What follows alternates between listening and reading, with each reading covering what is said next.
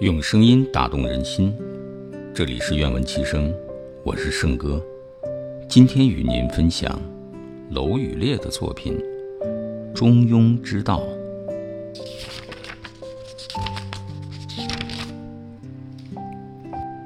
怎样理解传统文化中的中和思想呢？据《中庸》记载：“喜怒哀乐之未发，谓之中。”发而皆终结，谓之和。中也者，天下之大本也；和也者，天下之达道也。至中和，天地未焉，万物欲焉。喜怒哀乐之未发，谓之中。这个“中”是在内的意思，没有表现出来。发而皆终结，即符合节度，就是恰如其分的意思。这就是和，其达到的结果就是平衡和谐。庸者用也，中庸反过来讲，也就是用中，这是一个实践的原则。通过中这个原则，达到和的状态。至中和，天地未焉，万物欲焉。名分地位都确立，天赋地载，天地各在其位，万物便生长繁育了。这句话是用来解释中庸以及中庸所达到的状态的。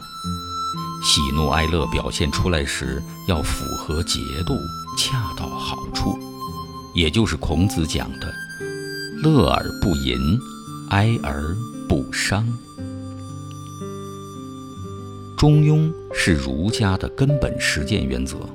孔子说：“中庸之为德也，其志亦乎民先久矣。”现在按照中庸的原则来做事情的人依然很少，很多人误认为中庸就是无原则的调和，其实。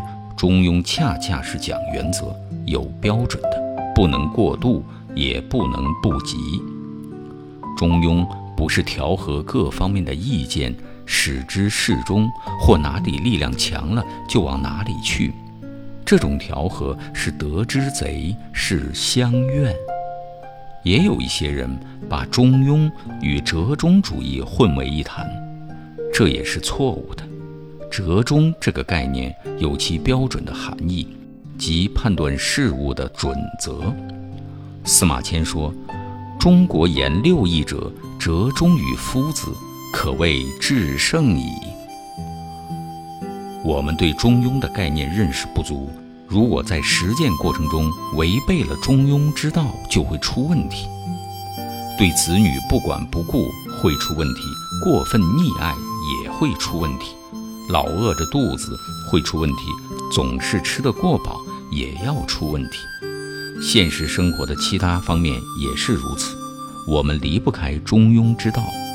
社会是各种合力的结果，我们要用中庸之道，让社会达到中和的状态。